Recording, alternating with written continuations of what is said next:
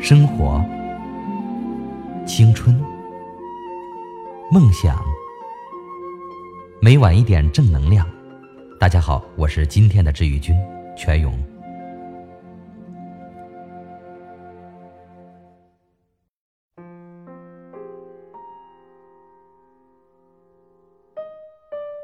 有位男孩很爱女孩，把她当宝一样的捧在手里。下雨时，男孩总是把雨伞尽量的撑在女孩身上，而自己身上都湿了，却笑得很甜。女孩很感动，也喜欢男孩这样的宠着她。那天，他们一起去散步回来，路过一个工地，突然一块碎石从上面掉下来，男孩赶紧用身体包住女孩。可是突然的。男孩将女孩的身体背转过来，自己倒在了地上。女孩重重的摔在他身上，而石头正好砸在女孩的额头。血慢慢的流了出来，女孩哭着跑了回家。她真的很失望。男孩给她打了很多通电话，她没接，就把手机关了，把自己关在房间痛哭，直到被敲门声惊醒。他妈妈告诉他，男孩被一根铁筋刺穿了肺部，失血过多，离开了人世。他疯了一样的跑去医院，男孩躺在白色的病床上，手里紧紧的握着手机，上面写着这样一条信息：“亲爱的，当我看到地上的铁筋时，我已经没有办法为你挡住石头了。”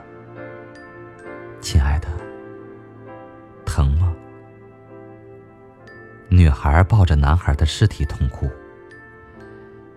好好珍惜你爱的人，不要等失去后才来珍惜。第二个故事：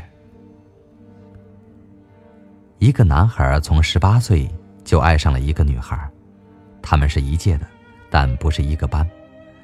男孩想。等上了大学，他就会表白，因为男孩喜欢女孩笑靥如花，喜欢她清纯的声音和细细的丹凤眼。他觉得这个女孩就应该是他的。他想，再等等吧。他们同时考上了大学，为了自己心爱的女孩，他也选择了同样的大学，而本来他可以上更好的学校。上大学后。女孩开始了缤纷的大学生活，每天这个社团那个社团的。男孩看到女孩过得这么快乐，就想再等等吧。于是他仍旧没说。大二的情人节，他终于鼓足勇气去表白，却发现女孩的窗前已经有了一支红玫瑰，他甚至都没有把藏在夹克中的红玫瑰掏出来。女孩问：“有事吗？”他结结巴巴的说：“没，没有，我只是想找你开老乡会。”女孩失望的看着他，然后给那只红玫瑰浇了水，说是同班的班长送的。毕业后，女孩结婚了，男孩却一直没有谈恋爱，他只是一路追随着女孩回到了他们的小城。本来他是有机会留在大城市的，可为了自己爱的女孩，他认了。他对任何人都没有说过自己的心愿，别人为他介绍对象，他总是笑着拒绝。别人都以为他条件太高了，太挑剔了，所以渐渐的很少有人再管他的事。他也总是一个人听听音乐，看看书，不知道还要把这份感情守多久。有一次同学聚会，大家都喝多了。有人开他们俩玩笑，说他近水楼台怎么没得着月？他笑着，什么也没有说。倒是女孩喝多了酒，看着他的眼说：“人家看不上我。”他愣在那里，想起没有拿出来的那只红玫瑰，此时已变成了他心底的朱砂痣一般。让他心疼，他本来想告诉她他的爱，可是他想，太晚了，真的太晚了。他不知道女孩的婚姻已经发生了变故，他正在办离婚。等到女孩离完了婚，他想，终于可以说了，因为女孩也爱他呀。他不明白，他们怎么就错过了呢？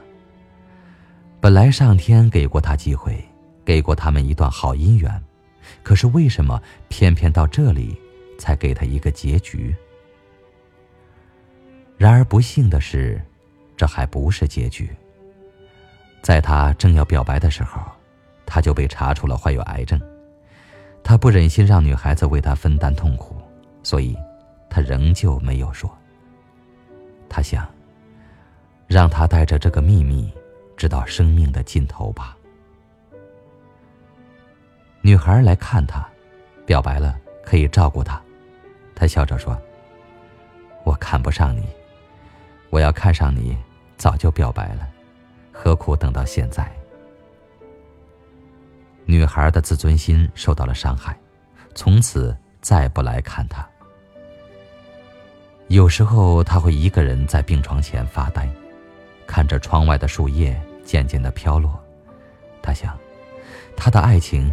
也像这秋天的树叶，正在一片片的落下来，最后埋藏在地下。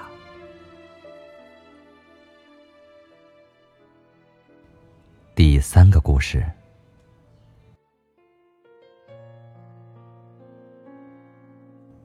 一天正走在路上，手机响了，话筒里是个稚嫩的小女孩的声音：“爸爸。”你快回来吧，我好想你啊！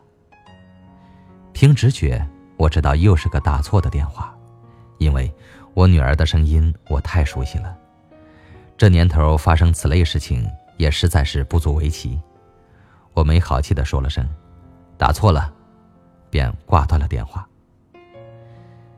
接下来几天里，这个电话竟时不时的打过来，叫得我心烦，有时态度粗暴的回绝。有时干脆不接。那天，这个电话又一次次打来。与往常不同的是，在我始终未接的情况下，那边一直在坚持不懈的拨打着。我终于耐住性子开始接听，还是那个女孩有气无力的声音：“爸爸，你快回来吧。”我好想你呀，妈妈说这个电话没打错，是你的手机号码。爸爸，爸爸，我好疼啊！妈妈说，你工作忙，天天都是他一个人在照顾我，都累坏了。爸爸，我知道你很辛苦，如果来不了，你就在电话里再亲妞妞一次好吗？女孩天真的要求。不容我拒绝。我对着话筒，想想的吻了几下，就听到孩子那边断断续续的声音：“谢谢爸爸，我我好好高兴，好幸福。”就在我逐渐对这个打错的电话发生兴趣时。接电话的不是女孩，而是一个低沉的女声。对不起，先生，这段日子一定给您添了不少麻烦，实在对不起。我本想处理完事情就给您打电话道歉的。这孩子的命很苦，生下来就得了骨癌。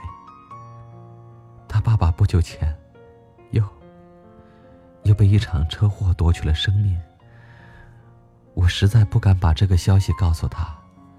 每天的化疗，时时的疼痛，已经把孩子折磨得够可怜的了。当痛苦最让他难以忍受的时候，他嘴里总是呼喊着以前经常鼓励他要坚强的爸爸。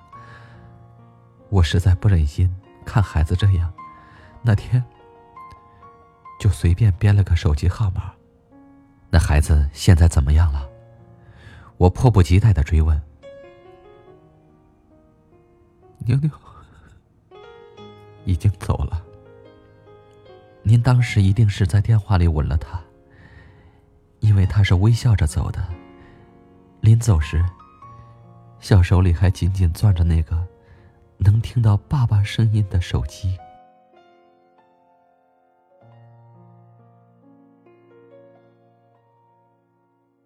好了，今晚的故事就分享到这里晚安。